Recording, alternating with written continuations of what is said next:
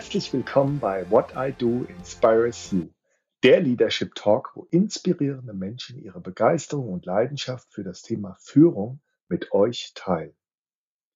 In der heutigen Folge des Podcasts What I Do Inspires You werde ich mich gemeinsam mit Benjamin Rolf dem Thema New Performance und Leadership widmen und dabei unter anderem die Frage beantworten, wie ein neues Leistungsverständnis in unserer Arbeitswelt aussehen kann und was Führungskräfte dazu beitragen können.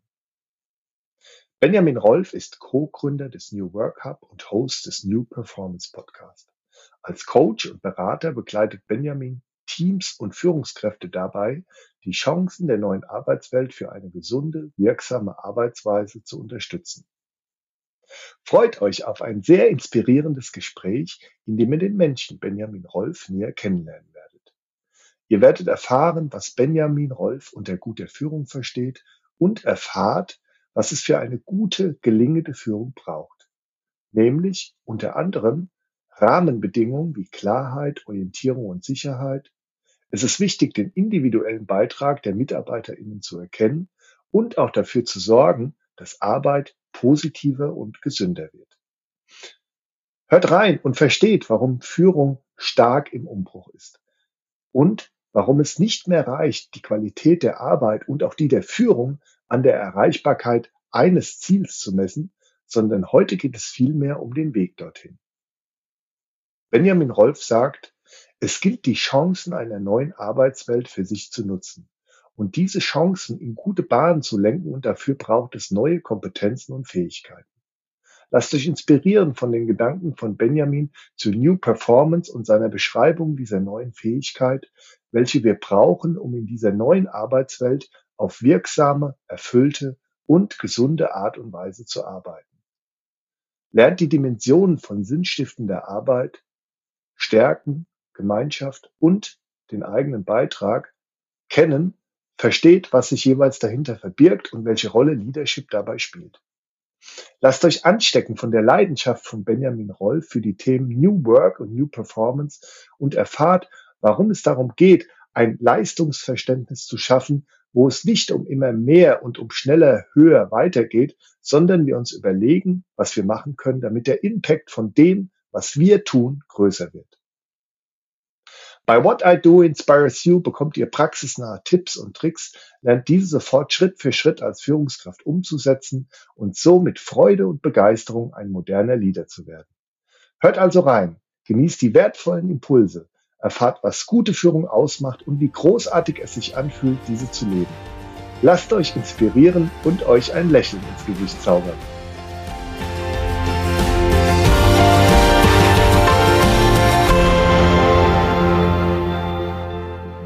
Lieber Benjamin, es ist mir eine große Freude, dich beim Podcast What I Do Inspires You begrüßen zu dürfen. Herzlich willkommen. Ja, vielen Dank, Joachim. Freut mich hier mit dabei zu sein am Freitagnachmittag quasi, kurz vorm Wochenende. Also, glaube ich, ein guter Start gleich für uns beide ins Wochenende. Absolut. Wir werden uns heute mit dem Thema New Performance und Leadership beschäftigen und dabei unter anderem die Frage beantworten, wie ein neues Leistungsverständnis in unserer Arbeitswelt aussehen kann und wie Führungskräfte dazu beitragen können.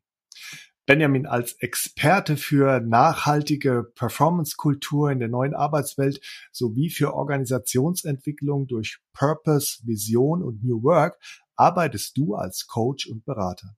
Darüber hinaus bist du Co-Gründer des New Work Hub und Host des New Performance Podcast sowie ein sehr passionierter Triathlet. Auf deiner Website heißt es unter anderem, Nachhaltige Leistung entsteht durch einen kraftvollen Sinn und einer tiefen Wertschätzung unserer Gesundheit in Arbeit und Leben. Dort heißt es auch, wir können unsere Probleme nicht mit dem gleichen Denken lösen, mit dem wir sie erzeugt haben. Es braucht ein Umdenken, denn unsere Arbeitswelt hat eine Sehnsucht nach neuen Werten. Sie stellt den Menschen mit seinen Bedürfnissen und Werten wieder in den Mittelpunkt. Ja, lieber Benjamin, das macht mich alles sehr neugierig und ich freue mich sehr auf unser Gespräch. Lass uns zunächst mal starten mit einer Frage, die ich immer zu Beginn eines Gesprächs in meinem Podcast stelle. Was war denn dein schönstes Erlebnis in der letzten Woche und wo hast du Glück empfunden? Ja, erstmal vielen Dank für die für die tolle Intro. Also ähm, das das habe ich so rund noch nie gehört. Ich hätte am liebsten gleich mal mitgeschrieben. äh, also also sehr sehr gut recherchiert auf jeden Fall und kann ich würde ich heute auch vieles äh, alles immer noch so unterschreiben. Und ähm, ich glaube, viele dieser Sachen habe ich auch diese Woche auf die eine oder andere Weise wieder erleben dürfen. Also mhm. ein, ein Moment, der mir ganz besonders im Hinterkopf geblieben ist, ist tatsächlich ein, ein Online-Workshop, den ich gegeben habe am Mittwochabend. Das war eher so eine Art freier Online-Workshop, also ja. für jeden, jede, die da irgendwie Lust hatte, mit dazu zu kommen. Und ich finde das immer so eine so eine kleine ähm, Überra so ein kleines Überraschungspaket, weil man nicht so richtig weiß, wer sind die Menschen, die kommen, wie viele Menschen kommen auch, in, in welcher Situation kommen sie mhm. auch.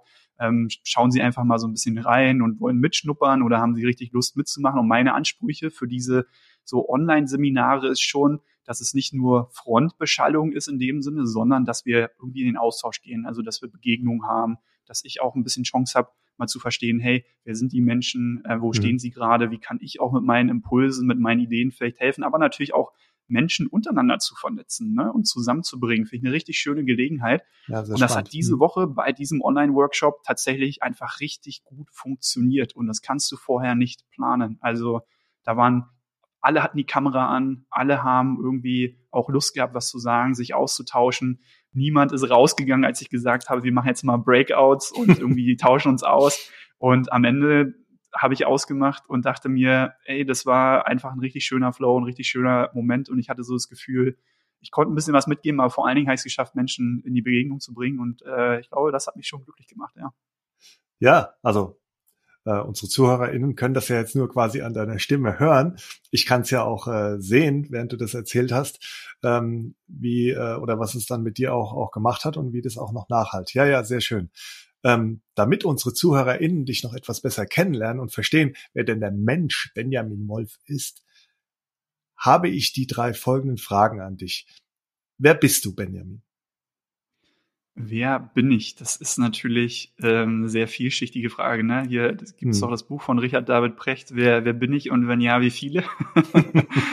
ich ich glaube ich glaub ganz schön viele. Erstmal natürlich, ähm, ich bin, bin auch ein Mensch, ne? wie, wie viele andere. Ein Mensch, der, ähm, ja, glaube ich, auch das, was er tut oder probiert das, was er tut, mit einem gewissen Sinngefühl irgendwie zu verbinden. Also das ist das, was mich, glaube ich, auch die letzten Jahre sehr angetrieben hat. Also zu schauen, was gibt mir auch Sinn, was ist das, was ich selber vielleicht auch in dieser Welt oder Arbeitswelt beitragen möchte. Das gibt mir tatsächlich ähm, eine sehr, sehr gute Orientierung und Richtung. Und ich glaube tatsächlich auch gerade in diesen herausfordernden Zeiten auch viel Richtung und Orientierung, ne, auch immer mal wieder zu wissen, so wofür trete ich hier eigentlich an, ne, was sind meine ja. Werte, was ist, meine Haltung. Und ähm, das hat aus meiner Sicht meistens halt schon irgendwie auch erstmal sehr viel mit einem mit einem gesunden, guten Leben so zu tun. Mhm. Und ich merke so dieses Thema Gesundheit ähm, findet sich immer wieder so in, in, in meinem Weg, in meiner Vita auch, auch wieder. Also einerseits ähm, bin ich tatsächlich schon mein ganzes Leben sehr, sehr sportlich unterwegs. Ähm, eigentlich schon eher immer Hobbysportler gewesen und dennoch gerade mit dem Triathlonsport die letzten acht Jahre, glaube ich, auch immer mal wieder Phasen gehabt, wo es dann doch schon ich sage jetzt mal zumindest ein bisschen ambitionierter wurde. Ne? Also ja. gerade so Lang Langdistanz-Triathlon ist dann halt schon sehr aufwendig und äh, aus ziemlich viele Trainingsstunden und, und Gedanken, die man sich damit ähm, machen muss.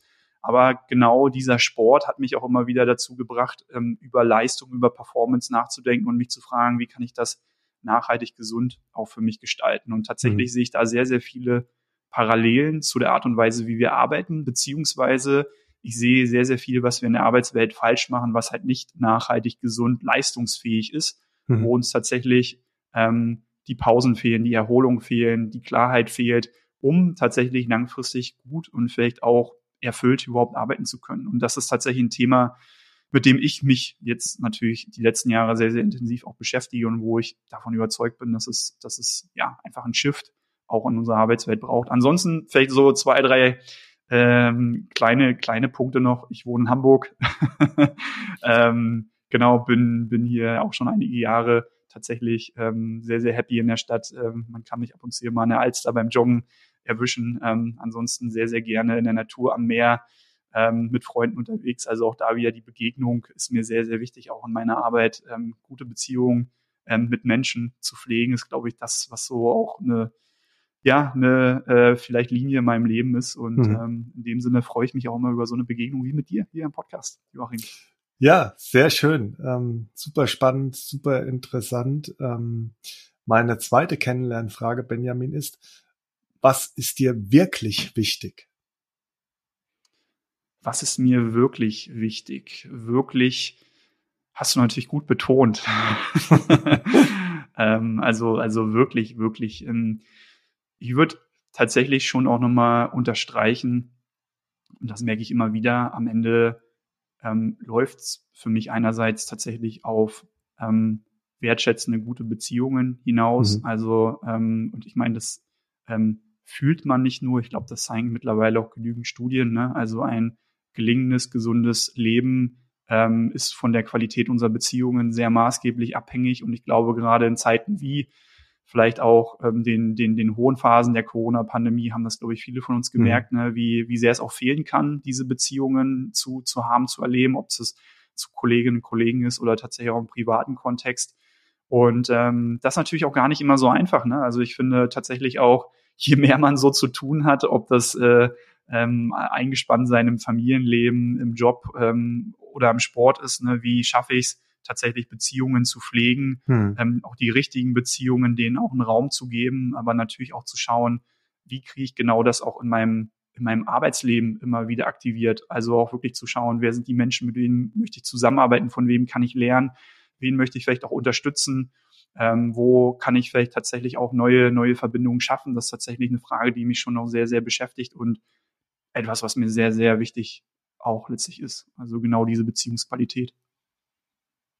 Ja, und ähm, dieses Thema gelingende, wertschätzende Beziehung, so wie du es jetzt genannt hast, das erlebe ich auch, zieht sich wirklich auch durch meine gesamten Podcast-Folgen durch, wird auch immer wieder äh, genannt, egal ob jetzt im privaten Kontext, ja, was macht für mich auch ein glückliches, erfülltes Leben aus. Da wird es immer wieder genannt, aber natürlich auch im Kontext von, von Leadership, ja. Du hast ja auch gerade die Arbeitswelt erwähnt und bist da auch kurz eingegangen nochmal auf die Wichtigkeit von Beziehungen, ähm, die man gespürt hat oder auch vermisst hat äh, während der während der Pandemie oder während der während der Lockdown-Phase. Und ich bin ja selbst auch Führungskraft und habe das auch da wirklich sehr sehr eindrucksvoll auch erfahren. Also a was die Beziehungen zu KollegInnen anbelangt, aber natürlich auch insbesondere die Beziehung zu MitarbeiterInnen. Ähm, du merkst es dann halt glaube ich, und machst es dir bewusst, äh, wenn du es dann vergleichst, wie war es vorher, wenn du dann in so einer Situation drin steckst, ähm, auch mit viel ähm, Remote-Arbeit. Aber merkst es dann nochmal umso schöner, als es dann wieder auch zurückging ins Büro. Und es sind dann wirklich ganz viele Aha-Erlebnisse, die ich dann gesehen habe.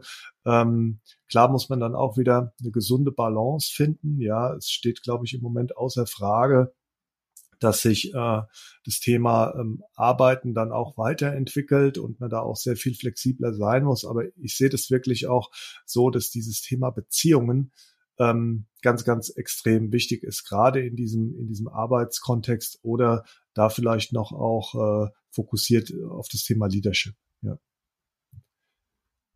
Meine dritte Kennenlernfrage, äh, Benjamin, ist, wofür stehst du denn jeden Tag auf? Boah, noch eine gute Frage. ähm, wofür stehe ich jeden Tag auf? Also hm, ich glaube einerseits natürlich sehr, sehr angetrieben, ähm, schon tatsächlich durch das, was ich jeden Tag mit meiner Arbeit tun darf, erleben mhm. darf, ob das jetzt tatsächlich so eine spannenden Podcast-Gespräche wie mit dir sind oder auch für meinen eigenen Podcast. Ich meine, mhm. vorhin schon in unserem Vorgespräch, ich habe heute Vormittag auch einfach ein super, super spannendes Podcast-Gespräch ähm, zum Thema Resilienz äh, ge gehabt mit einer Person, die ich tatsächlich wahrscheinlich schon so fünf Jahre verfolge und wo man dann mhm. einfach so ne, miteinander spricht und sich so denkt, so cool, dass man jetzt diese Gelegenheit hat. Ne? Und das sind so auch diese Momente, wo ich sage, das, das treibt mich jeden Tag an und natürlich auch da wieder zu merken, in kleinen Schritten können wir alle was äh, bewegen ne? in unserem Umfeld und in der Arbeitswelt. Und bei mir ist es natürlich jetzt schon irgendwie erstmal mit dem Fokus auf die Arbeitswelt um mich herum, aber immer wieder mir auch klar zu machen, was ist es eigentlich, was ich da bewegen möchte? Ne? Was ist der Unterschied, den ich machen kann? Und ich würde es gar nicht immer zu hochtragend benennen. Manchmal ist es dann tatsächlich das eine Gespräch, was man führt mit einer Person, ob es jetzt im Coaching ist oder in der Beratung oder einem Workshop, wo man merkt, ähm, da kann eine Person einen kleinen Impuls mitnehmen und, und, und für sich tatsächlich im eigenen Umfeld gerade irgendwas bewegen oder verändern. Oder eine Führungskraft, die halt merkt so, hey, ich habe nochmal einen ganz klaren Blick irgendwie auf die Bedürfnisse in meinem Team gerade bekommen ne? und habe da nochmal einen Anstoß bekommen, vielleicht mehr Raum zu geben, um in Austausch zu kommen. Und es kann durch einen solchen Umsch ne, Anstoß schon sehr, sehr viel irgendwo auch bewegen und verändern. Und, und, und ich glaube, diese Selbstwirksamkeit für sich zu sehen und ich glaube, man muss es wahrnehmen, ne? man muss diesen Blick dafür schärfen, weil ich glaube, viele von uns tun viel mehr, als wir manchmal glauben. Mhm. Also ne, was ist es, was wir eigentlich jeden Tag tun? Was ist der Wert irgendwo meiner Arbeit? Was ist der kleine Beitrag, den ich leiste? Und selbst wenn es irgendwie das Gespräch an der an der Kaffeemaschine ist mit einer Kollegin, die, der es gerade mal nicht so gut geht. Ne? Das ist ein konkreter Beitrag, ne? den wir irgendwo auch haben. Das ist ein, Wert, den wir schaffen in der Situation. Und ähm, das hilft mir tatsächlich schon, schon jeden Tag aufzustehen. Ne? Ansonsten ähm, mich tatsächlich zu bewegen, rauszugehen. auch hier heute früh ein schöner, schöner Morgen äh, an der Alster hier in Hamburg bei Sonnenschein. Ähm, einfach tatsächlich dann direkt mal joggen gehe und zu merken, so hey, ne, es ist ein, ist ein cooler Tag, der hier be beginnt und man kann hier selber mit guter Energie starten so und das, das äh, treibt mich schon auch immer sehr an. Ja, sehr schön. Also zunächst vielen Dank auch, ähm, dass du ähm, mir und vor allen Dingen natürlich unseren ZuhörerInnen ähm, da auch doch einiges preisgegeben hast, ähm, damit wir dich so ein bisschen besser kennenlernen. Lass uns doch jetzt mal einsteigen ähm, in das Thema Führung, gute Führung. Was ist es für dich, Benjamin, Führung und wie sieht denn deine Perspektive auf Führung aus?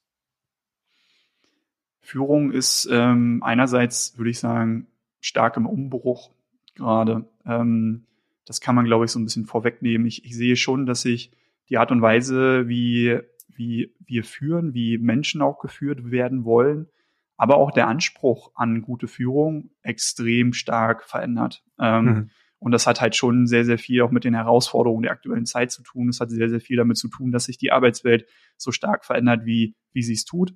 Ähm, wenn man jetzt mal so richtig stereotypisch denkt, so, dann kann man halt vielleicht sagen, so, naja, ähm, früher, in Anführungsstrichen, war es vielleicht dann tatsächlich auch ähm, erfolgreiche Führung, wenn man es geschafft hat, ein Projektteam zu einem ne, fertigen Projekt zu führen, zu einem, zu einem Abschluss, ne, zu einem Produkt, zu einem konkreten Outcome. Und das ist vielleicht mhm. dann letztlich das Ergebnis, was gemessen wurde. Ne? Also haben wir es geschafft, ein Ziel zu erreichen, was wir uns irgendwie gesetzt haben. Heutzutage muss man sagen, ähm, reicht das vermutlich nicht mehr ganz aus, weil ähm, die Faktoren auf dem Weg dahin einfach viel, viel komplexer geworden sind. Ne? Also wir als Menschen können immer weniger beeinflussen, ähm, was brauchst du denn eigentlich dafür, um so ein gewisses Ziel zu erreichen? Ne? Also wenn ich mir jetzt vornehme, ich bin ein großer Konzern und ich will zum Beispiel sagen, ich baue die nächste Plattform, um Marktführer für Sportschuhe oder so zu werden, ne? dann mhm. kann ich mir dieses Ziel setzen. Aber ob ich es wirklich erreiche, hängt ja von so vielen Faktoren abhängig ab und diese Faktoren nehmen halt weiter zu, die Komplexitäten nehmen weiter zu. Ne? Und das sind Dinge, die wir tatsächlich immer weniger auch konkret in unserer Hand haben, aber wo wir natürlich durch gute Führung trotzdem gucken müssen, wie können wir da hin navigieren? Und wenn ich das mal jetzt so ein bisschen abstrahiere oder tatsächlich mal probiere, konkreter zu fassen, was brauchst heute für gute, gelingende Führung, wie ich es vielleicht nennen würde? Ja. Ich glaube, eine große Qualität ist es, ähm, Klarheit zu schaffen, Orientierung mhm. zu schaffen. Also ähm, das Bedürfnis nach Sicherheit, nach irgendwie einer konkreten Richtung, nach einer Antwort auf die Frage, was tun wir eigentlich und wohin bewegen wir uns gerade, das Bedürfnis wird immer größer und das ist natürlich auch wiederum durch den Wandel um uns herum sehr, sehr geprägt. Und da müssen Führungskräfte helfen, Antworten auf diese Fragen geben zu können. In dem Team zu ihren Mitarbeitenden einfach, um Orientierung zu haben und Sicherheit und ein bisschen Stabilität auch empfinden zu können, zumindest innerhalb eines Teams. Und dann geht es natürlich auch schon um die Frage, naja, wenn ich jetzt beantworten kann, wohin navigieren wir eigentlich, dann darf ich als Führungskraft auch meinem Team helfen, die Frage zu beantworten, und was ist unser Beitrag dazu und was mhm. ist der Beitrag auch von jedem und jeder Einzelnen dazu. Also was kannst du mit deinen Stärken, mit deinen Talenten, mit deinen Fähigkeiten, mit der Rolle, die du hier einnimmst, zu diesem Erfolg, zu dieser Richtung beitragen, ganz konkret. Und warum ist es so wichtig? Naja, Studien zeigen, immer weniger Menschen sind engagiert bei der Arbeit dabei, haben eine emotionale Verbindung an ihr Unternehmen, an ihren Arbeitsplatz ähm, das fehlt einfach sehr. Und das liegt oft daran, dass wir genau das nicht wissen. Ne? Was tun wir überhaupt? Wofür tun wir das, was wir tun und was der Beitrag, den ich leisten kann? Ne? Und das kann ich als Führungskraft tun. Und last but not least, vielleicht so als abschließender Gedanke noch, ähm, zusätzlich kann ich als Führungskraft dafür sorgen, dass der Rahmen, in dem Arbeit stattfindet, einfach besser ist, positiver ist und vielleicht auch ein bisschen gesünder ist. Und mhm. ähm, da kann ich als Führungskraft, ich kann am Ende nicht beeinflussen, ne? wie, wie geht's meinen Leuten ganz konkret. Ne? Da, da die Möglichkeit haben wir gar nicht, so auch ins, ins Leben rein zu regieren, ne? in dem Sinne. Aber wir können dafür sorgen, dass der Rahmen dafür entsteht, dass Beziehungen gestärkt werden im Team, dass ähm, gesunde Routinen, gesunde Rituale vielleicht auch geschaffen werden, gute Formen der Zusammenarbeit gepflegt werden, indem ich zum Beispiel sage, wie ist es wichtig, dass wir uns austauschen. Deswegen gibt es hier jeden Freitag einen Termin, wo wir beispielsweise uns Feedback geben oder wo wir mal mhm. über Bedürfnisse sprechen oder wo wir über Spannungen mal sprechen, wo wir auch mal reflektieren, wie geht's uns gerade und was brauchen wir, um vielleicht gesündere Grenzen setzen zu können, besser miteinander zu arbeiten. Und diesen Raum kann ich auch als Führungskraft schaffen. Ja, und es ist ja in der Tat so, wie du sagst, ja, ich habe das ja ähm, auch die letzten Jahre als Führungskraft auch extrem erlebt, wie stark das auch im Umbruch dann dann ist und was sich da auch alles verändert hat. Ne? Und ähm, ich versuche ja auch immer so eine gewisse Freude und auch Spaß an der Führung zu vermitteln. Ja, also nicht nur jetzt beispielsweise hier über äh, meine Podcast-Folgen, sondern natürlich auch in meiner Rolle als Führungskraft, wo ich auch wieder verantwortlich bin für Führungskräfte, ja, und teilweise auch für Führungskräfte, die gerade mal so in diese Rolle der Führungskraft reingekommen sind. Aber ich nehme dann schon auch wahr, ähm, A an mir selbst, aber auch B an diesen, ich sag mal, jungen Führungskräften, wie anspruchsvoll das auch ist, ja, weil es ist teilweise dann schon auch ein Spagat zwischen dem, wo du sagst, naja, es war in der Vergangenheit noch viel mehr so ergebnisorientiert und haben wir diese Ziele erreicht, ja. Ähm, das gilt natürlich auch heute noch, ja. Also du wirst sicherlich auch noch mit daran gemessen, ähm, ob dann bestimmte Ziele und Ergebnisse auch erreicht werden. Und ähm, ja, wenn du dann auch im Unternehmen arbeitest äh, oder auch in der Zeit, wie gerade heute, wo du vielleicht in etwas schwerem Fahrwasser bist, ähm, dann ähm, ist das alleine ja, glaube ich, schon sehr anspruchsvoll. Und dann hast du auf der anderen Seite natürlich die Rolle, ähm, die mir natürlich als Führungskraft dann extrem viel Freude und Spaß bereitet. Das ist ja diese, ich nenne es immer die Arbeit mit den Menschen und, und an den Menschen. Also da, da ist es auch wirklich dann so, wenn du, wenn du es schaffst, auch gemeinsam mit deinen MitarbeiterInnen oder mit dem, mit dem jeweiligen Mitarbeiter oder der Mitarbeiterin dieses Wofür dann auch, auch zu entdecken, ja, und sie verstehen dann auch einmal, was, was ist denn eigentlich hier mein, mein Beitrag? Und du siehst dann auf einmal so, so, so leuchtende Augen und ähm, basierend darauf wird dann auch das Potenzial, was dann äh, in den MitarbeiterInnen steckt, das wird dann so zutage gefördert.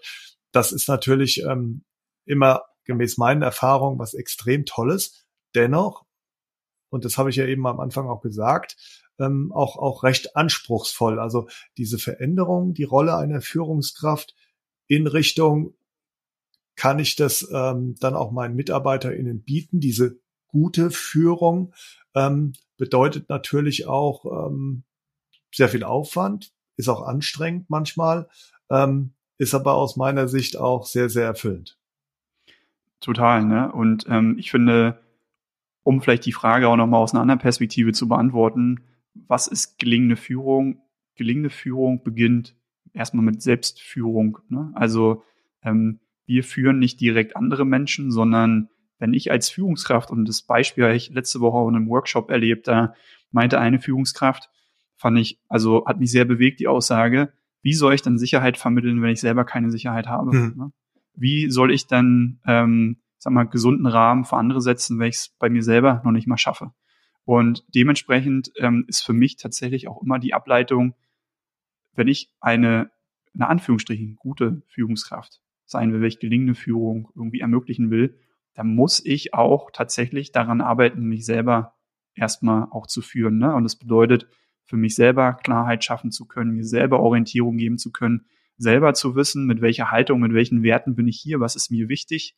Auch einige der Fragen, die du so gestellt hast, aber auch, ähm, was sind konkrete vielleicht auch Werkzeuge, Rahmenbedingungen, die mhm. ich für mich setze, um vielleicht gesund zu bleiben, ne, um gesunde Leistungen auch bringen zu können. Weil wenn ich das tue, dann bin ich damit auch ein Vorbild. Ne? Dann habe ich ab, dann habe ich diese Funktion natürlich auch. Ne? Dann lebe ich etwas vor aber dann müssen wir es halt auch vorleben und dann müssen wir es selber tatsächlich auch umsetzen, ohne dabei jetzt den Anspruch zu haben, sofort perfekt zu sein. Ne? Und ich mhm. finde, das ist tatsächlich auch als, als Führungsverständnis enorm wichtig, auch lernen zu dürfen ne? und auch anzuerkennen, hey, ne, auch du als Führungskraft wirst es nicht ab Tag eins perfekt lösen, aber nimm doch dein Team auf diesen Lernweg mit irgendwo, sei doch transparent und sag irgendwo, du ähm, ne, willst tatsächlich irgendwie miteinander, voneinander lernen, du willst auch dich ne, in deiner Führungsrolle weiterentwickeln, du bist offen für Feedback und niemand verlangt von dir, dass du ab Tag eins irgendwie perfekt bist in dem, was du machst. Es gibt auch gar kein Perfekt, also gar nicht in unserer heutigen Zeit.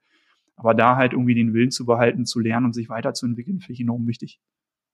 Ja, auch da hat jetzt wieder viel drin gesteckt in dem, was du gesagt hast. Also zum einen, ähm, ich, in meinen ersten Podcast-Folgen hatte ich ja ähm, Gäste wie den Bodo Jansen oder Pater Anselm Grün und da fiel ja immer genau auch dieses Wort, ja, also Selbstführung und nur wer sich selbst gut führen kann, kann auch andere führen und ich selbst erlebe das natürlich auch immer ähm, und vergleiche das auch immer wie ist es bei mir selbst, ja, oder auch bei Führungskräften, die ich wiederum führe und komme auch immer auf diesen Punkt zurück, dass das letztendlich die, die, die Basis ist dann auch für ein ähm, gutes und gesundes Führen, ähm, dass man ähm, dabei bei sich auch anfängt. Und dann das Zweite, was du gesagt hast, auch äh, mit, äh, ich, ich denke mal, das nimmt auch gerade, wenn äh, Führungskräfte oder junge Führungskräfte uns auch jetzt gerade zuhören, dann teilweise auch so ein bisschen diesen Druck, ja, ähm, dass man sagt, okay, man ähm, ja, man, man muss nicht das alles sofort perfekt machen. Ja, äh, man darf auch äh,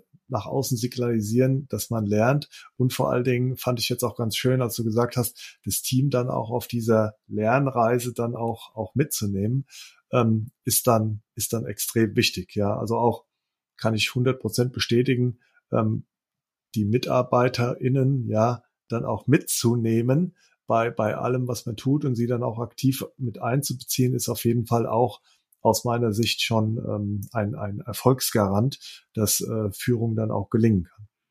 Total, ne? Und ich finde ähm, eigentlich auch diesen Begriff, auch wenn es natürlich dann wieder so, so manchmal so ein bisschen buzzwordig wird, ähm, Servant Leadership ne? im mhm. Sinne einer dienenden Führung, beschreibt ja genau das. Also wem diene ich denn? Ne? Eigentlich ja dem, dem Team, dem, dem Unternehmen, dem Unternehmenszweck.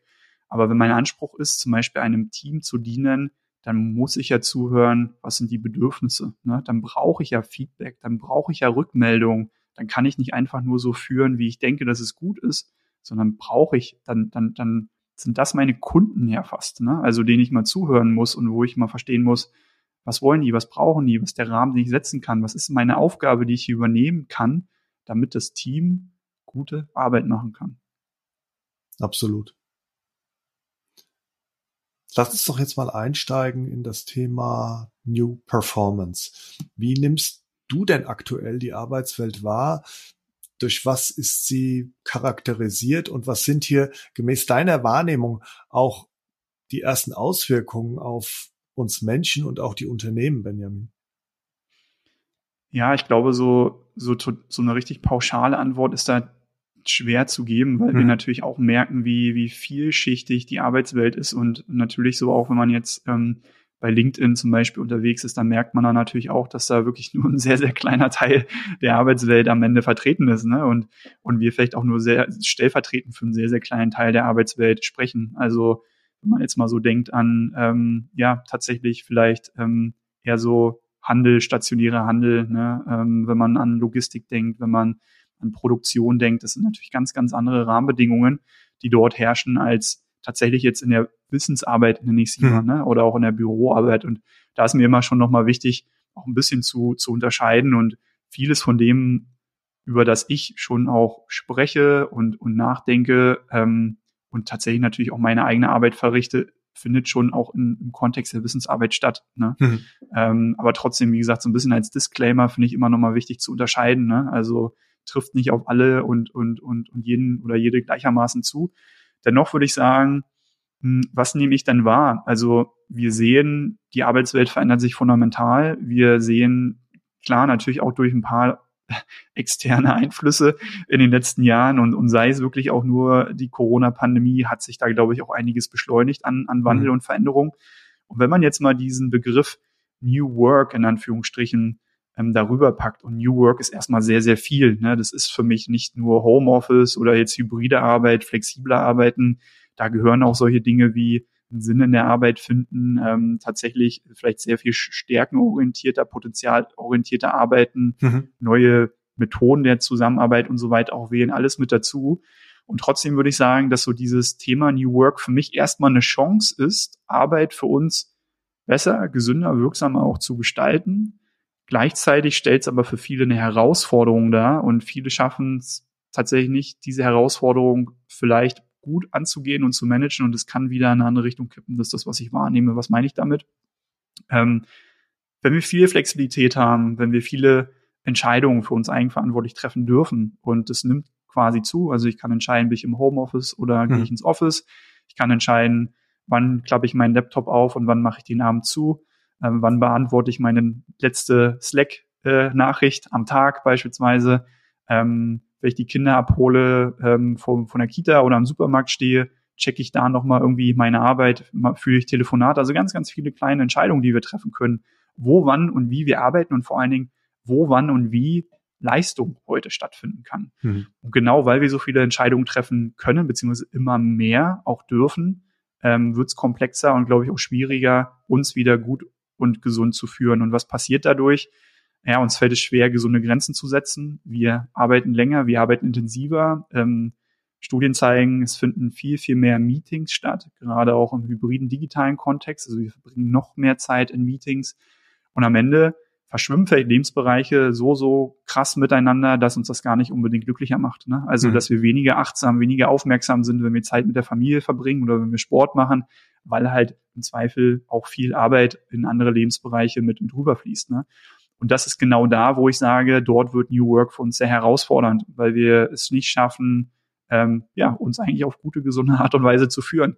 Und ähm, deswegen würde ich sagen, die Arbeitswelt verändert sich sehr stark. Es gibt viele Chancen, aber wir müssen lernen, diese Chancen für uns zu nutzen und diese Chancen auch gut ähm, in, in gute Bahn für uns zu, zu lenken. Und dafür braucht es neue Kompetenzen, neue Fähigkeiten. Und New Performance ist für mich tatsächlich eine Beschreibung einer neuen Fähigkeit, einer neuen Kompetenz, die wir brauchen, um in dieser neuen Arbeitswelt auf wirksame, erfüllte, gesunde Art und Weise zu arbeiten. Hm.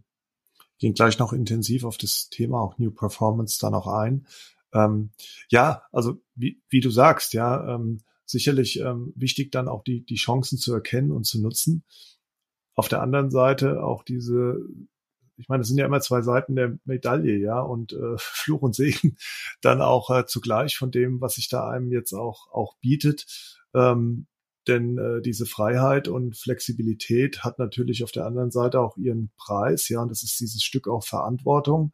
Und ähm, da erlebe ich es auch immer wieder, dass der eine äh, besser damit umgeht und der andere vielleicht weniger äh, gut damit mit umgeht. Umso wichtiger ist es auch, glaube ich, da, gerade in der Rolle der Führungskraft, auch da manchmal so, ich sag mal, ein bisschen Hilfestellung auch zu leisten, ja, also genau zu sehen, wer sitzt mir denn da gegenüber? Ja, ist da jemand, der kann da sehr gut mit umgehen? Da muss ich vielleicht oder darf diesen Rahmen, den ich da auch gebe, bisschen flexibler gestalten. Gibt es da andere, ähm, die sich vielleicht damit auch so ein bisschen schwer tun? Denn ähm, die, die Komplexität, die damit verbunden ist, dann die Geschwindigkeit, die dann auch noch dazu kommt, da erlebe ich ganz viele die damit auch in der Tat ähm, überfordert sind, ja, und dann sagen, manchmal wirklich auch blockieren, so nach dem Motto, das, das, äh, das, das will ich gar nicht, ja.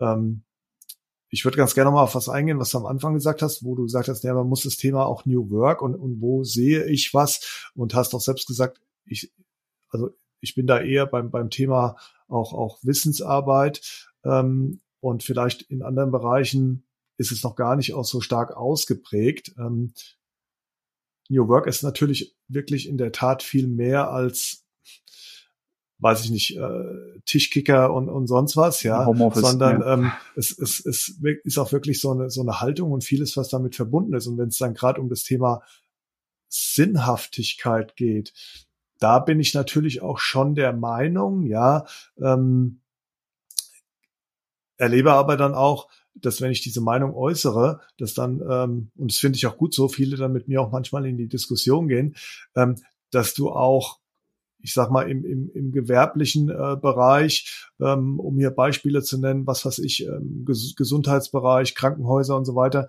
natürlich auch ähm, auf so ein Thema achten musst und damit auch, auch punkten kannst. Ja, also gerade, ich meine, wir haben das ja während der Corona-Zeit erlebt, ähm, als am Anfang äh, auch dieses dieses Klatschen im Gesundheits- und Pflegebereich dann da war, ja, und ähm, sicherlich ähm, haben sich dann auch viele drüber gefreut, dass ähm, als Zeichen einer Anerkennung sie dann auch ähm, vielleicht äh, einen zusätzlichen Bonus und so bekommen haben. Aber viele haben dann auch gesagt, hey, mir geht's einfach auch um das, auch um das Thema Wertschätzung, ja, und solche Sachen. Und deshalb glaube ich, sind dann viele Dinge, die New Work jetzt auch mit sich gebracht hat und auch diese neue Arbeitswelt durchaus auch, ähm, wie soll ich sagen, weiter ausrollbar und weiter anwendbar, oder? Ja, das, das ist genau so. Und ähm, also ich äh, begebe mich da auch mal gerne in die Diskussion, weil tatsächlich, wenn man über so manche Modelle mal spricht und sei es irgendwie auch nur Dinge wie nochmal so eine Vier-Tage-Woche ne, oder Teilzeit weiter auszuweiten. Also da gibt's ja jetzt auch Studien, die nochmal gezeigt haben, ich glaube, äh, über 50 Prozent der Deutschen würden in Teilzeit arbeiten, wenn sie die Möglichkeit hätten, ne, das äh, von ihrem Arbeitgeber das zu tun. Und dann kommt natürlich oft schon so die, die Gegenmeinung, naja, wenn das jetzt jeder und jede machen würde, ne, irgendwie, wenn, wenn das jetzt die Medizin machen würde und die Logistik und so weiter und so fort. Und ich finde, das sind dann immer so ein bisschen so to Totschlagargumente, die irgendwie auch kommen. Und gerade wenn du auch so ähm, zum Beispiel das Thema Sinnhaftigkeit der Arbeit an, ansprichst, ne? Also klar kann man jetzt so sagen, Pflege und Medizin, ähm, da haben die Menschen wahrscheinlich viele davon erstmal intrinsisch einen höheren Antrieb, weil ja. ähm, das tatsächlich schon einfach einen sehr, sehr hohen Beitrag, gesellschaftlichen Beitrag leistet. Und wenn sie das erkennen, dann kann das sie zu sehr, also sehr viel mehr emotional äh, binden, als jetzt irgendwie mich an ein, an ein Büro, ne, beispielsweise. Mhm. Und trotzdem darf das ja jetzt keine Begründung dafür sein, dass dort schlechte Arbeitsbedingungen herrschen. Ne? Also, Absolut. Ne, mhm. Warum, also warum, warum muss denn, warum muss denn in der Pflege ähm, so viel mehr gearbeitet werden? Warum, warum müssen Ärzte 60 und mehr Stunden arbeiten ne? und so weiter und so fort? Also klar gibt's Rahmenbedingungen, die am Ende dafür dazu führen, dass sich das so entwickelt hat, wie es sich entwickelt hat. Aber ich finde, wir trauen uns zu wenig, bestimmte Punkte in unseren Systemen zu hinterfragen. So ein kleines Beispiel, was ich zum Beispiel denke, wenn wir jetzt zum Beispiel sagen, vier Tage Woche, wenn jetzt jeder die vier Tage machen, Woche machen würde, würden uns dann nicht Ärzte fehlen, würden uns nicht Pfleger fehlen, würden uns nicht Erzieher in der Kita fehlen, würde ich sagen so, ja, am Ende des Tages kann das schon dazu führen, dass irgendwie weniger gearbeitet wird. Wozu führt das aber auch? Menschen haben mehr Zeit, um ähm, sich um ihre Familie zu kümmern. Menschen haben mehr Zeit, um vielleicht gesund zu bleiben, also sind nicht krank. Ne? Es sind weniger Fehlzeiten da. Menschen haben mehr Zeit, sich vielleicht in der Gesellschaft zu engagieren äh, und so weiter und so fort. Ne? Also ich glaube, wir unterschätzen die, die Effekte, die es auch haben kann, gesellschaftlich, gesundheitlich, ähm, die uns auch irgendwo entlasten und dann wiederum dafür sorgen, dass wir an einer anderen Stelle uns gar nicht so, also gar nicht so viel rödeln müssen, wie wir es gerade hm. tun. Und natürlich ist das jetzt erstmal ein sehr irgendwie vages ne, Gedankenexperiment. Aber ich glaube, wenn wir gesellschaftlich wirklich, und das ist jetzt eine sehr, sehr hohe Diskussionsebene, ne, aber wenn wir gesellschaftlich etwas verändern wollen, dann müssen wir uns das, dann müssen wir uns trauen, ne? Dann müssen wir uns auch trauen, bestimmte Schritte zu gehen und auch konsequent zu gehen.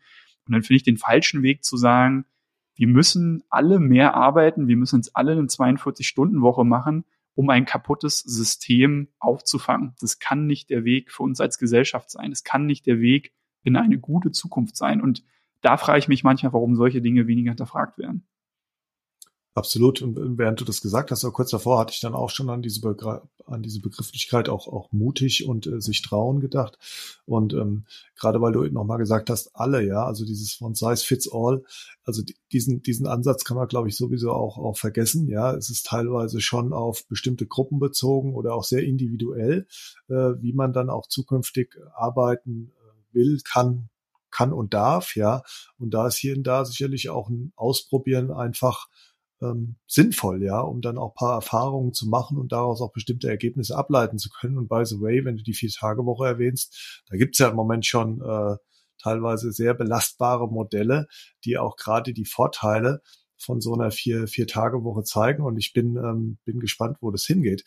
Ähm, bekommst du auf die Frage auch mal gestellt, ähm, oder ich stelle sie dir jetzt auch mal, wie, wie wollen wir denn überhaupt in Zukunft arbeiten und leben?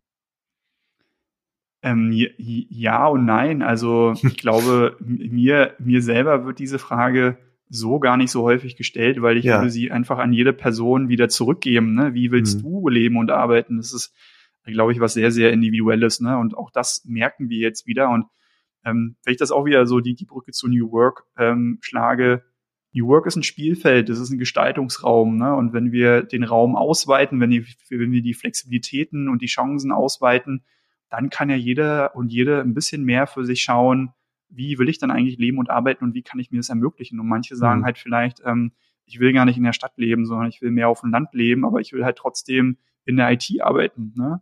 Oder ähm, ich habe äh, Lust halt schon irgendwie Führungskraft zu sein, aber Gleichzeitig will ich schon auch ein bisschen mehr Zeit irgendwie mit meinen Kids verbringen.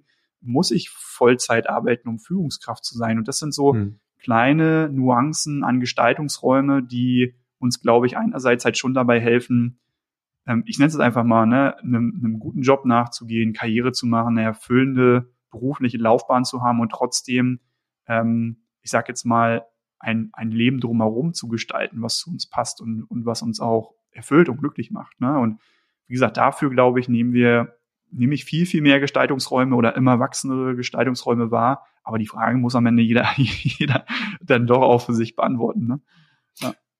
Da hast du absolut recht. Also das ist, glaube ich, was sehr, sehr, sehr individuelles und da sind auch die, die Rahmenbedingungen äh, von, von Mensch zu Mensch anders, ja. Also es gibt, äh, glaube ich, gerade in der jetzigen Zeit, ja, wo dann auch Dinge an Priorität gewonnen haben, wo wir vielleicht vor zwei, drei Jahren gesagt haben, mache ich mir gar keine Gedanken drüber.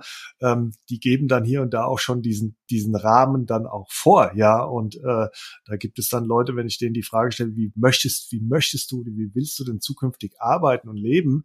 Da werden die mir sagen, ey, ganz ehrlich, also ich kann mir jetzt viel wünschen und auch, ich kann auch viel mhm. wollen, aber gerade stellen sich für mich bestimmte andere Fragen ja. und da ist es eher teilweise ein, ein Muss, ja.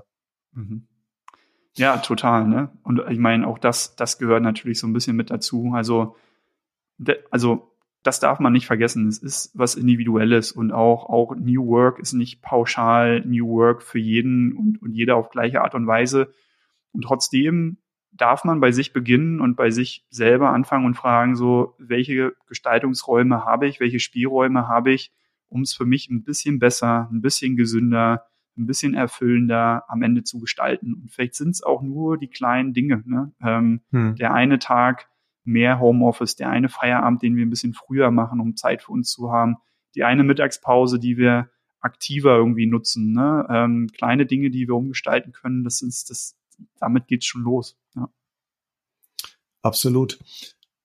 Du hast vorhin mal die Begrifflichkeit auch schon erwähnt und das ist ja auch ein zentrales Thema von unserem Gespräch heute und ähm, das ist New, New Performance.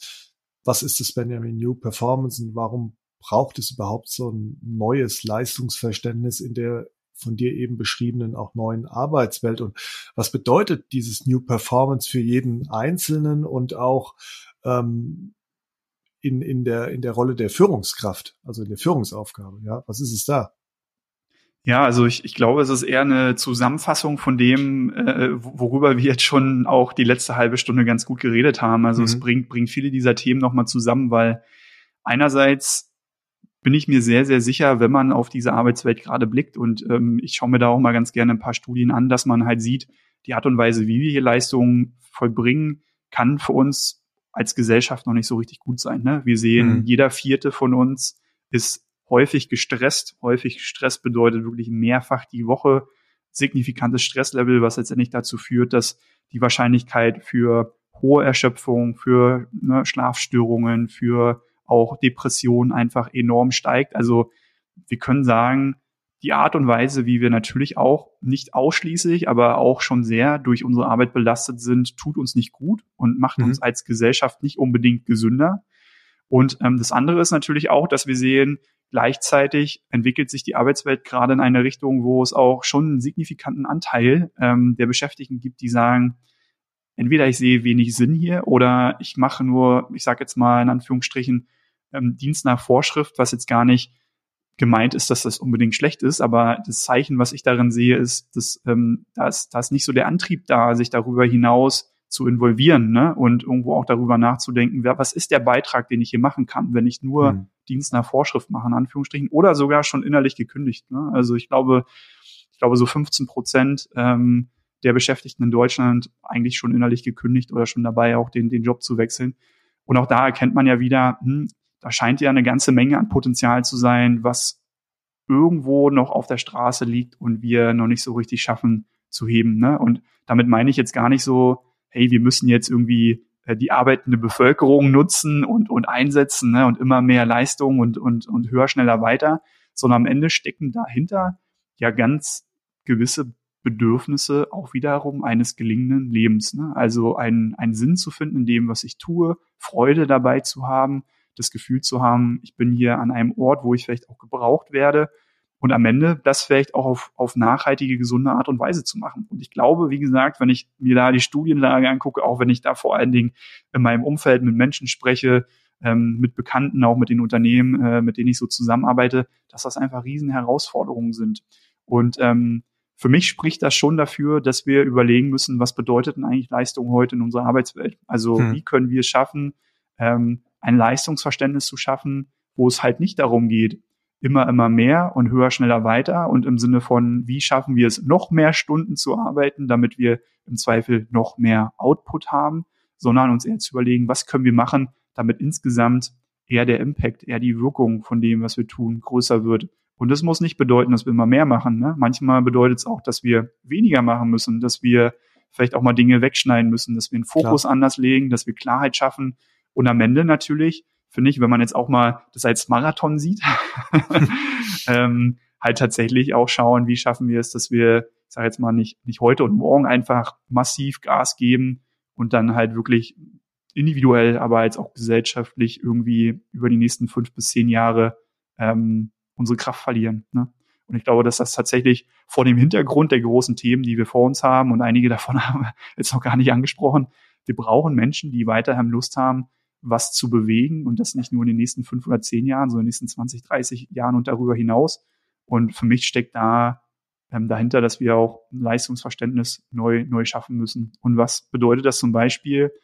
Naja, klar, auch zu sehen, Leistung findet heute nicht mehr zwischen 8 und 17 Uhr im Büro statt. Ne? Hm. Leistung kann überall zu jeder Zeit stattfinden. Manchmal habe ich die besten Ideen unter der Dusche und nicht im Workshop. Ne? Äh, Leistung bedeutet nicht, dass jeder und jede von uns zur gleichen Zeit gleich leistungsfähig ist. Ne? Wenn wir morgens zusammen im gemeinsamen Meeting sitzen, vielleicht haben manche da noch ein komplettes Energietief, weil sie halt einfach entlang ihres Biorhythmus einfach noch nicht so richtig da sind, noch nicht so richtig äh, wach und konzentriert sind. Und andere sind schon total in so einer Hochphase. Und auch das hat was mit einem neuen Leistungsverständnis zu tun. Und da viel, viel mehr darauf zu schauen, ne? einerseits wieder wo wollen wir hin, was wollen wir bewirken, aber was brauchen wir auch an Rahmenbedingungen, um nachhaltig gut und leistungsfähig zu sein und zu arbeiten. Und das ist am Ende New Performance für mich mal so in der Nutshell. Ja. Und da können wir natürlich mit Führung auch ansetzen. Ja, und vor allen Dingen da auch erstmal zu, zu fragen, ähm, was, was sind denn da auch diese individuellen Bedürfnisse? Ne? Also ein Beispiel, was du vorhin genannt hast, ist, ist diese Biorhythmus-Geschichte. Ja, da dreht sich mir manchmal auch als als Vater von Kindern, die auch äh, in die Schule gehen und äh, wo dann relativ früh der Wecker klingelt, ähm, die dann teilweise die Augen verdrehen, dreht sich mir dann manchmal schon der Magen um, ja, weil die, glaube ich auch, und da sieht man es ganz deutlich, wie unterschiedlich auch deren Bedürfnisse sind, ja. Ich glaube, da ist dann mal ähm, eins dabei, das sagt, okay, wegen mir kann es schon um sieben losgehen. Andere sagen, nee, für mich besser erst um neun. Und so ist es ja auch ähm, dann, dann bei den Mitarbeiterinnen. Das ist ja ein Beispiel für äh, individuelle und persönliche Bedürfnisse. Und da ist es, glaube ich, um jetzt zurückzukommen auf die Führungsaufgabe, einfach wichtig, dann auch da reinzuhören und zu gucken, ähm, was sind die, wie kann ich das vielleicht auch mit beeinflussen, ähm, auch als, als Führungskraft und ähm, das ist da, glaube ich, sehr, sehr wichtig. Du hast ja vorhin diese Begrifflichkeit des Sinns erwähnt und ähm, ich glaube, drei Jahre ist mittlerweile her in der Ausgabe vom Harvard Business Review. Ähm, da heißt es, äh, 90 Prozent äh, der, der ArbeitnehmerInnen, ähm, die äh, wünschen sich äh, mehr, mehr Sinn anstatt mehr, mehr Gehalt. Was, was kann ich denn machen, um äh, sinnstiftender zu führen? Ja, glaube ich, eine Frage, die sich, die sich viele stellen. Wie, wie sieht denn das aus? Ne? Welche Rolle spielt denn jetzt der Sinn? Muss da, muss da jeder und jede ähm, den persönlichen Purpose jetzt äh, finden im Rahmen der eigenen Arbeit? Hm. Also ich glaube, ganz so, so weit muss man nicht unbedingt immer gehen, aber ähm, wenn man mal so überlegt, und ich finde das ganz gut, man kann die, dieses Sinnthema ein bisschen aufbrechen und es gibt so bestimmte Dimensionen, die uns tatsächlich als Menschen auch im Kontext unserer Arbeit Sinn verleihen. Seine ist ähm, stärkenorientierte Arbeit. Mhm. Also wir selber wollen das Gefühl haben, wir können uns entfalten, wir können wachsen, wir können unsere Fähigkeiten weiterentwickeln als Menschen. Und wenn wir das tun können im Kontext unserer Arbeit, dann gibt uns das schon mal einen Sinn. Dann gibt es auch dieser Zeit, die wir da verbringen, einen Sinn. Also würde ich sagen, sinnorientierte Führung, erster Punkt, ähm, tatsächlich den Mitarbeitenden dabei zu helfen, eigene Stärken zu erkennen und ja. letztlich aber auch den Raum zu geben, um diese Stärken auch einsetzen zu können. Sei es ähm, in ihren Rollen, in den Projekten, auch zu schauen, wie kann denn Stefanie, wie kann vielleicht Klaus ähm, die Stärke, die sie haben, tatsächlich im Kontext unserer Teamarbeit hier einsetzen? Wofür können wir es nutzen? Ne? Also finde ich ein großer Punkt. Der zweite ist tatsächlich ebenfalls ein sehr sinnstiftendes Element, ist die Gemeinschaft. Also wir wollen uns mhm. zugehörig fühlen zu einer Gemeinschaft. Wir wollen das Gefühl haben, ähm, ne, wir ne, wiederum können hier im, Teil einer Gemeinschaft tätig werden. Man muss ja sagen, man kann das auch mal für sich so reflektieren. Wie viele Menschen gibt es, die gerne zur Arbeit gehen, weil sie gerne im Team sind und gar nicht mal, weil sie jetzt so denken, so, das ist jetzt hier die beste und schönste Arbeit. Ne? Und auch da sieht man mal wieder, wie viel Sinnstiftung ein Team haben kann oder eine Gemeinschaft. Für manche ist aber auch gar nicht die Arbeit, für andere ist es die Familie ne? oder vielleicht ein mhm. Verein oder so. Das sind auch Gruppenkontexte, die uns per se schon mal einen Sinn verleihen, aber so kann es auch ein Team sein. Ne? Also wenn wir Absolut. einen gewissen Zusammenhalt schaffen, Zugehörigkeitsgefühl stärken können. Und das hat natürlich viel mit der Beziehungsebene dann am Ende zu tun. Ne? Also wie können wir ähm, so, eine, so eine gemeinsame, gute Teamkultur schaffen. Und der dritte Punkt, vielleicht noch ergänzend, ähm, ist dann tatsächlich auch schon wieder den konkreten Beitrag ein bisschen auch rausstellen zu können. Also was probieren wir als Team zu erreichen, aber was ist dann auch dein Beitrag dazu? Ne? Wenn du hier deine Zeit verbringst, wenn du deine Stärken einsetzt, wie kannst du uns dabei helfen, unser Ziel als Team ähm, zu erreichen? Ne? Vielleicht bist du ein sehr kreativer Mensch und hilfst uns dabei, äh, unsere Ergebnisse hier äh, cool zu visualisieren und zu kommunizieren und damit erreichen wir unsere Kunden nochmal viel, viel besser. Und da geht's halt wirklich auch darum, vielleicht auch in der Kommunikation, im Gespräch mit den Mitarbeitenden das herauszufinden, aber das auch herauszustellen. Ne? Oftmals mhm. haben wir ja schon einen Wert, den wir leisten, einen Beitrag, den wir leisten, aber den halt auch wirklich nochmal sichtbar machen. Ne? Das motiviert, das gibt uns einen Sinn und zeigt uns auch, unsere Arbeit hat einen Wert. Und ich glaube, damit sind wir schon immer eigentlich ganz gut unterwegs. Ne? Und da müssen wir ja noch gar nicht so tief in die tiefen Purpose-Fragen reingehen. Ne? Das sind erstmal ganz, ganz ich würde mal sagen, Anführungsstrichen simple Elemente, die uns dabei helfen, sinnstiftender zu arbeiten.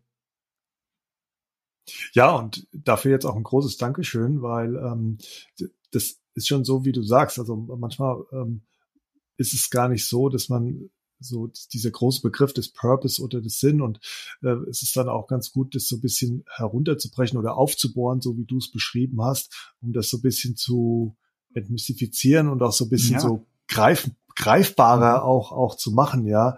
Und ähm, erlebe ich übrigens meiner Führungsarbeit ähm, auch, ähm, und zwar all diese drei Komponenten, die du erwähnt hast, also Stärken, ähm, Gemeinschaft und ähm, welchen Beitrag leistet dann auch jedes Teammitglied. Und da gibt's auch äh, wirklich, ich sage dann auch immer ganz einfache Mittel, wo man hands-on, pragmatisch ähm, dass die MitarbeiterInnen dann auch erleben und erfahren lässt. Das ist natürlich dann auch ein wichtiger Punkt, sage ich immer. Also du musst auch so ein bisschen weg von der von der Theorie, ja. Also zum einen von dieser großen Begrifflichkeit des Purpose und Sinn und dann eine Stufe tiefer zu gehen, aber dann auch wirklich die Sachen dann erlebbar zu lassen, weil das das äh, das bringt dann wirklich auch, auch Freude und Spaß beim Führen, das auch mal zu erleben, wenn dann jemand, ähm, ich mache dann ähm, regelmäßig auch solche, ich nenne es dann Accomplishment Übungen, ja, wo dann auch Einzelne oder Gruppen das einfach mal vorstellen, was, was sie so erreicht haben, wo man auch genau sieht, was ist denn der Beitrag,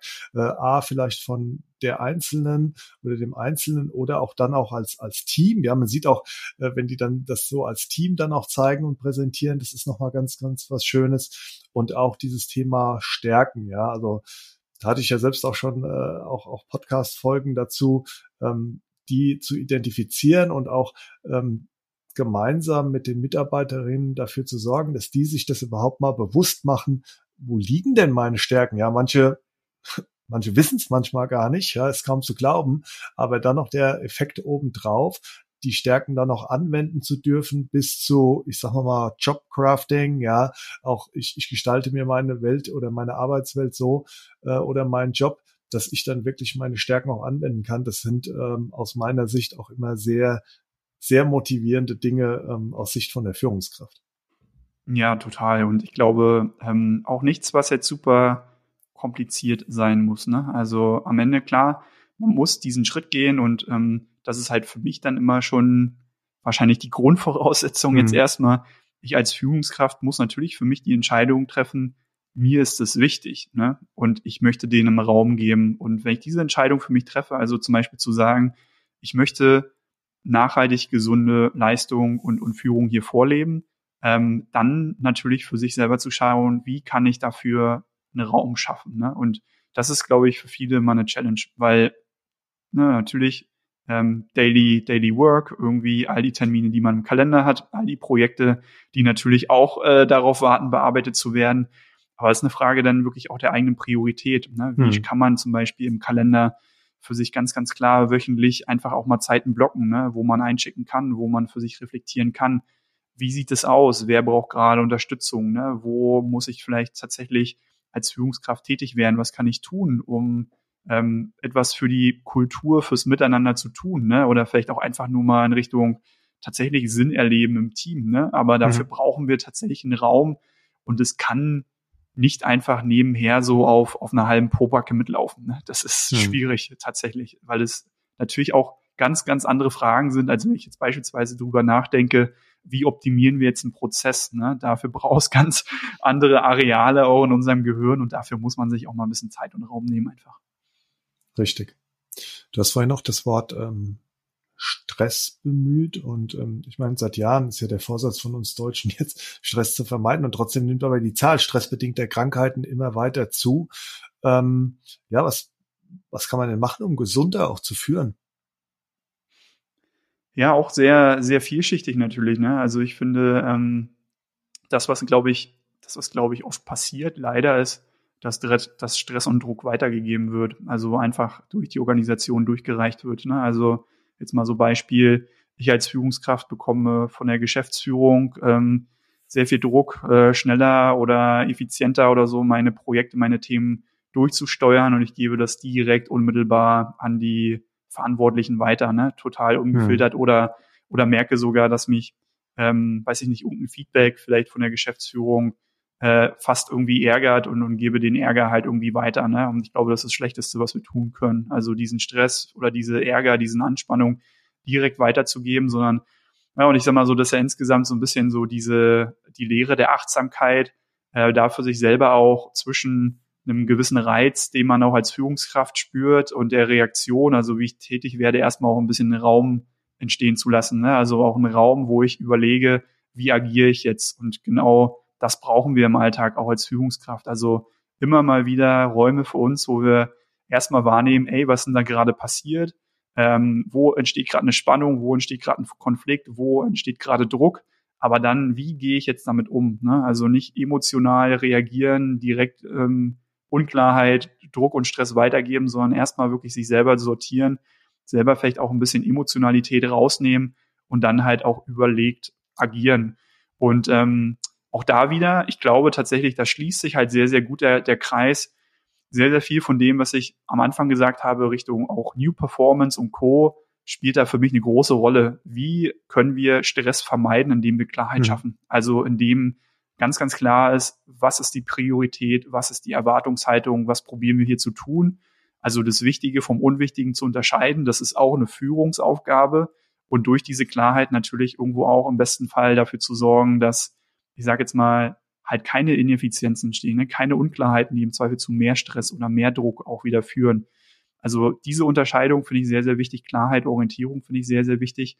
Aber natürlich gleichzeitig auch zu zeigen, ich als Führungskraft bin ansprechbar, wenn Belastungen zu groß werden. Und dazu mhm. gehört natürlich schon auch ähm, die Einsicht, jeder und jede geht anders mit, mit, mit Druck und Stress um. Ne? Und auch das Stressempfinden, auch die Stressbelastung kann bei, bei jeder und jedem Mitarbeitenden komplett unterschiedlich sein. Und das muss ich auch als Führungskraft erstmal sehen und verstehen und natürlich auch meine Mitarbeitenden ein bisschen kennenlernen. Also mal schauen, ähm, wie geht's denen gerade, ne? Was bewegt sie sonst so? Hey, wenn ich als Mensch gerade private ähm, Themen habe, ne? Irgendwie irgendwas ist vielleicht in der Familie passiert oder oder ich habe oder ich baue gerade ein Haus und da läuft irgendwas total schief. Ne? Ich bin ein ganzer Mensch bei der Arbeit. Das sind Dinge, die werde ich nie hundertprozentig trennen können.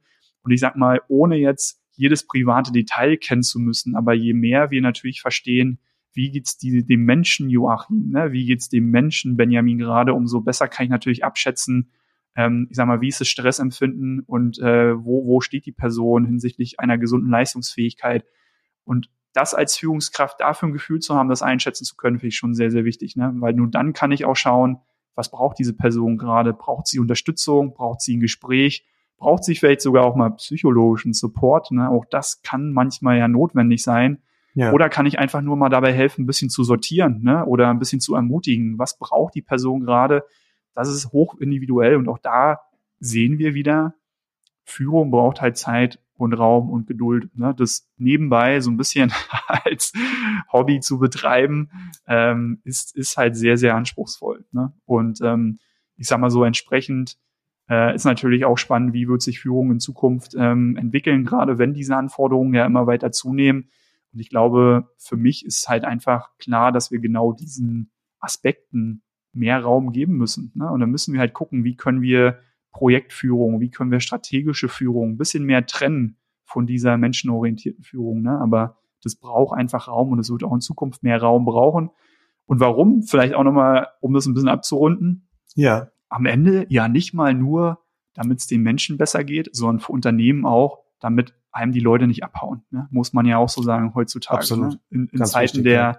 der, der, der Arbeiterlosigkeit, in Zeiten der, ich sag jetzt mal auch, ähm, schnellen Bewegung von einem Arbeitgeber zum nächsten. Wenn ich jetzt hier im Homeoffice arbeite, dann merke ich doch gar nicht, arbeite ich für Facebook, Google oder Microsoft. Ne? Und umso wichtiger wird es, dass ich auch als Führungskraft die Chance habe, die Menschen, die da bei mir arbeiten, irgendwie natürlich auch ein Gefühl dafür zu geben, du bist ja am richtigen Ort, ne? du bist ja mhm. gut aufgehoben, das ist hier tatsächlich, ne? das ist dein Team und es fühlt sich genauso an.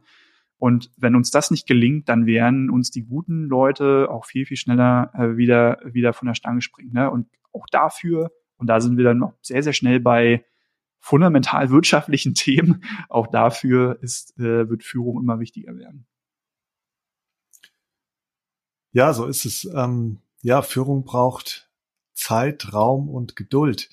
Zeit, Benjamin. Die Zeit ist jetzt so schnell verflogen. und ich bin mir ganz, ganz sicher, dass du unsere ZuhörerInnen mit deinen Gedanken zu New Performance und Leadership sehr begeistert hast. Du hast uns aus meiner Sicht allen sehr eindrucksvoll vermittelt, warum es ein neues Leistungsverständnis braucht und auf was auch gerade Führungskräfte achten sollten.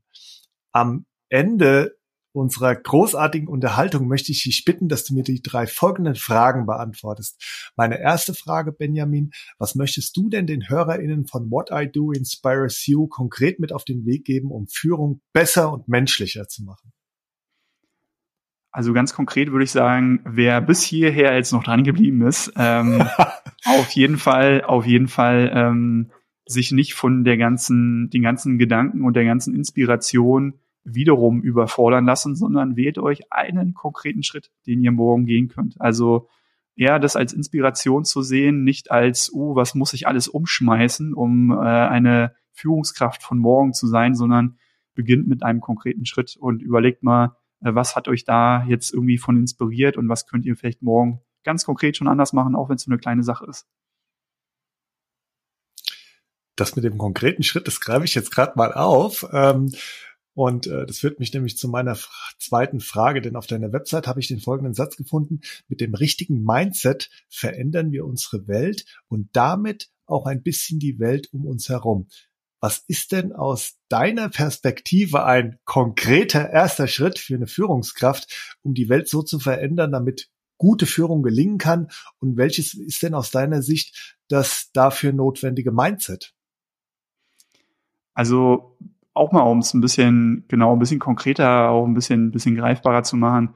Konkretes Mindset für mich ist tatsächlich einfach gesprochen ein lernendes Mindset. Also mhm. seid offen dafür zu lernen, auch mit eurem Team gemeinsam zu wachsen, euch auch ähm, zu öffnen und Feedback einzuholen. Also auch mal einfach zu fragen ne, ins Team so, ähm, was bewegt euch gerade, wo steht ihr gerade, was sind die Bedürfnisse?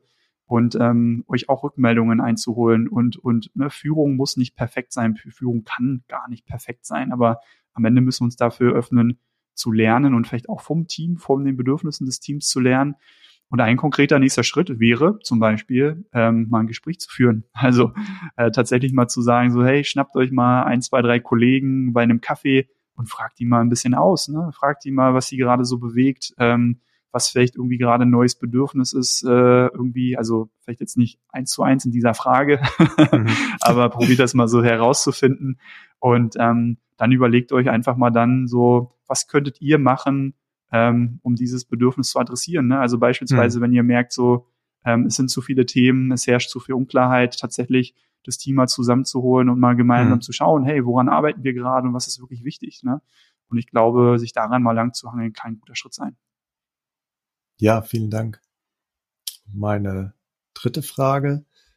Wir leben ja gerade in sehr bewegten Zeiten und ich habe dich jetzt während unseres Gesprächs als einen sehr positiven und auch optimistischen Menschen erlebt, Benjamin. Was ist denn dein Mutmacher-Plädoyer, um unseren ZuhörerInnen da draußen die Zuversicht zu geben, dass es uns gelingt, die aktuellen Herausforderungen zu meistern und wie hilft uns dabei auch eine bessere Arbeitswelt, in der der Mensch im Mittelpunkt steht? Ich glaube sehr, sehr nahe dran tatsächlich auch an meinen letzten Gedanken, ähm, nicht zu unterschätzen, was der Effekt ist, den wir alle täglich haben. Ne? Also auch in Zeiten der, der großen globalen, multiplen Krisen können wir uns manchmal ein bisschen gelähmt fühlen und das Gefühl haben, so viel können wir gar nicht gestalten. Aber ähm, alleine, ne, und ich meine, das klingt dann immer so kitschig, alleine ähm, wirklich mal einfach ein nettes, unterstützendes Gespräch zu führen mhm. mit einem Kollegen, mit einer Kollegin, ne? Ähm, da zu sein, äh, zu supporten, zuzuhören, einfach ähm, mit dabei zu sein, zu ermutigen, ähm, selbst irgendwie auf der Straße draußen äh, nicht wegzugucken, sondern mal zu grüßen, an der Kasse irgendwie freundlich zu den Menschen zu sein. Ne? Ich glaube, das sind so kleine Dominosteine, die jeder und jede von uns im Alltag so in Bewegung bringt.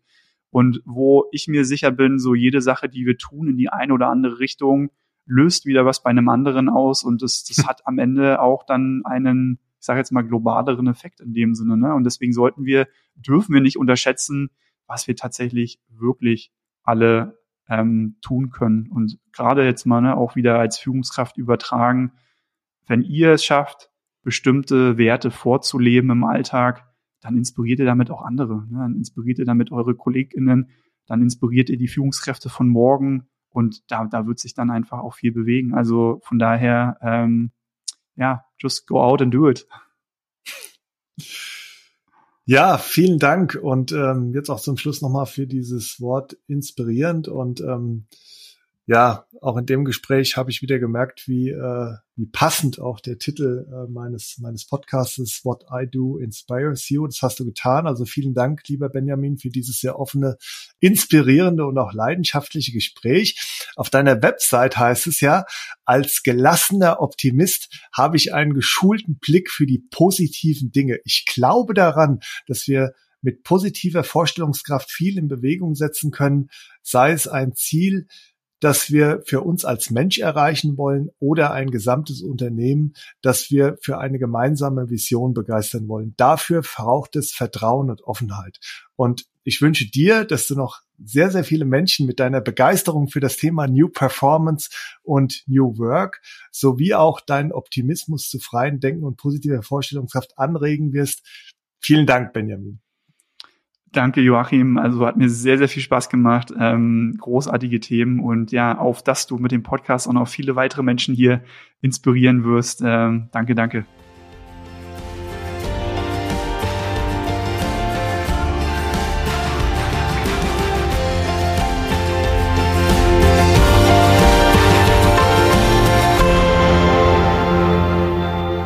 Klasse, oder?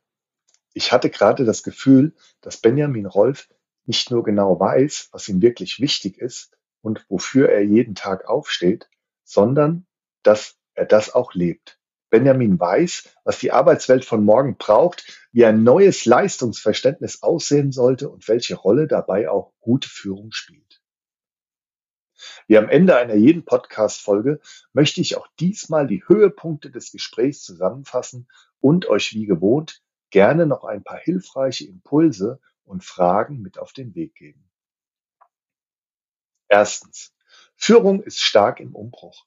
Und zwar die Art und Weise, wie wir führen und wie wir Menschen auch geführt werden wollen und auch der Anspruch an gute Führung haben sich verändert. Das hat sicherlich mit den aktuellen Herausforderungen zu tun und mit einer veränderten Arbeitswelt. Es reicht nicht mehr, die Qualität der Arbeit und auch der Führung an der Erreichbarkeit eines Ziels zu messen, sondern es geht vielmehr um den Weg dorthin. Was braucht es heute für eine gute, gelingende Führung?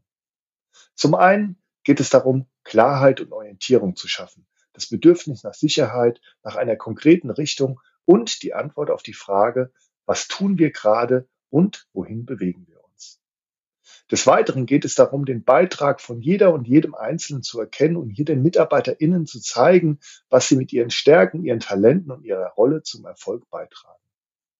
Eine emotionale Bindung zum Unternehmen entsteht unter anderem dadurch, dass man den MitarbeiterInnen nicht nur zeigt, was sie tun, sondern auch, wofür sie da sind und was ihr ganz persönlicher Beitrag ist.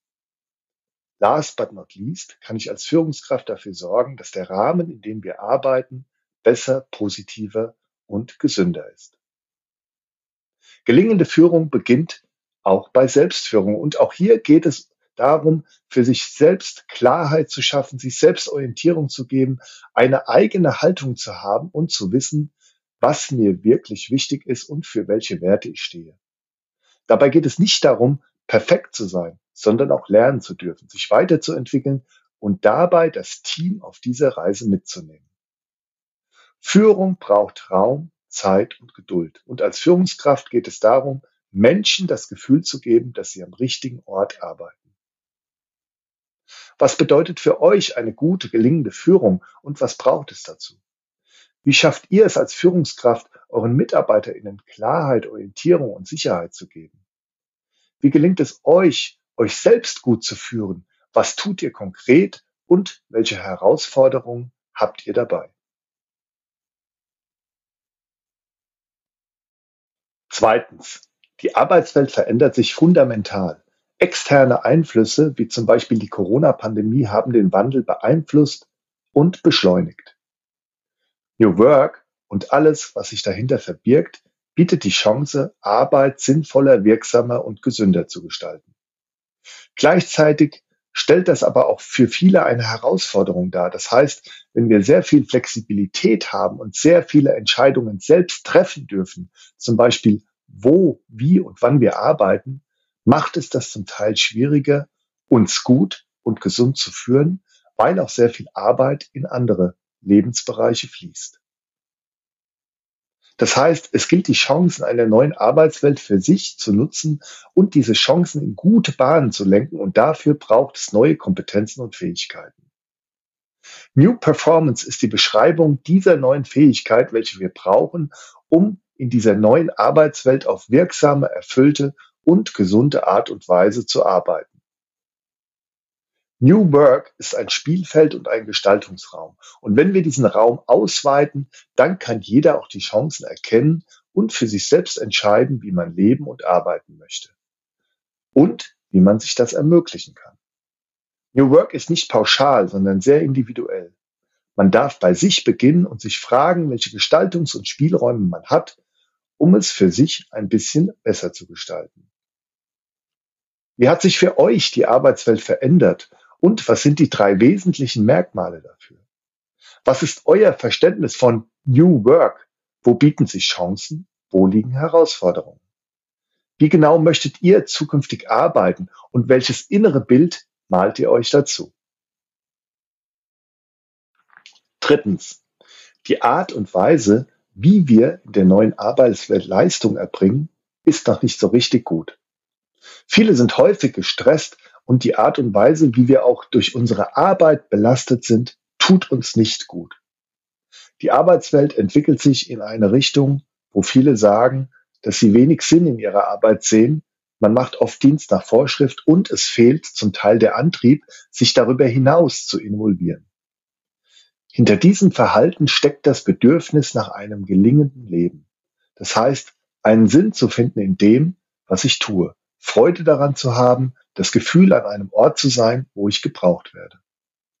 Das heißt, es geht darum, ein Leistungsverständnis zu schaffen, wo es nicht um immer mehr und um schneller, höher weitergeht, sondern wir uns überlegen, was wir machen können, damit der Impact von dem, was wir tun, größer wird. Wir brauchen Menschen, die weiterhin Lust haben, etwas zu bewegen und dafür brauchen wir auch ein neues Leistungsverständnis. Zum Beispiel findet Leistung nicht mehr nur zu bestimmten Zeiten und an bestimmten Orten statt. New Performance beantwortet die Fragen, wo wollen wir hin, was wollen wir bewirken, was brauchen wir an Rahmenbedingungen, um gut und leistungsfähig zu arbeiten. Das Thema Sinn kann man runterbrechen auf drei Dimensionen, die uns Menschen im Kontext von Arbeit Sinn verleihen. Zum einen die stärkenorientierte Arbeit, wo man sich entfalten, wachsen und sich weiterentwickeln kann. Als Führungskraft unterstützt man die MitarbeiterInnen, die eigenen Stärken zu erkennen und man gibt genug Raum, um diese Stärken auch einsetzen zu können. Ein weiteres sinnstiftendes Element ist die Gemeinschaft. Und hier kann man als Führungskraft dafür sorgen, eine gemeinsame gute Teamkultur zu schaffen. Drittes Element für eine sinnstiftende Arbeit ist der konkrete eigene Beitrag. Zum Beispiel, um ein Teamziel zu erreichen. Und hier kann die Führungskraft dabei helfen, diesen Beitrag von Einzelnen auch sichtbar zu machen. Wie ist euer Leistungsverständnis in der heutigen Arbeitswelt und was ist eure Antwort auf die Fragen, wo wollt ihr hin? Was wollt ihr bewirken? Was braucht ihr an Rahmenbedingungen, um gut und leistungsfähig zu arbeiten? Was sind die wichtigsten Komponenten, welche für euch zu einem gelingenden Leben beitragen und welche Rolle spielt dabei der Sinn? Durch was gelingt es euch als Führungskraft, eure MitarbeiterInnen dabei zu unterstützen, die von Benjamin Rolf genannten drei Dimensionen sinnstiftender Arbeit, Stärken, Gemeinschaft und der eigene Beitrag zu erleben. Abonniert den Podcast und folgt What I Do Inspires You auf LinkedIn, Instagram und Facebook. Dort teile ich regelmäßig interessante News zum Thema Leadership und ihr bekommt auch immer wieder eine Rückmeldung auf eure Fragen rund um das Thema Führung und auch zum Podcast. Teilt den Podcast in eurem Netzwerk und werdet Teil einer inspirierenden Leadership Community.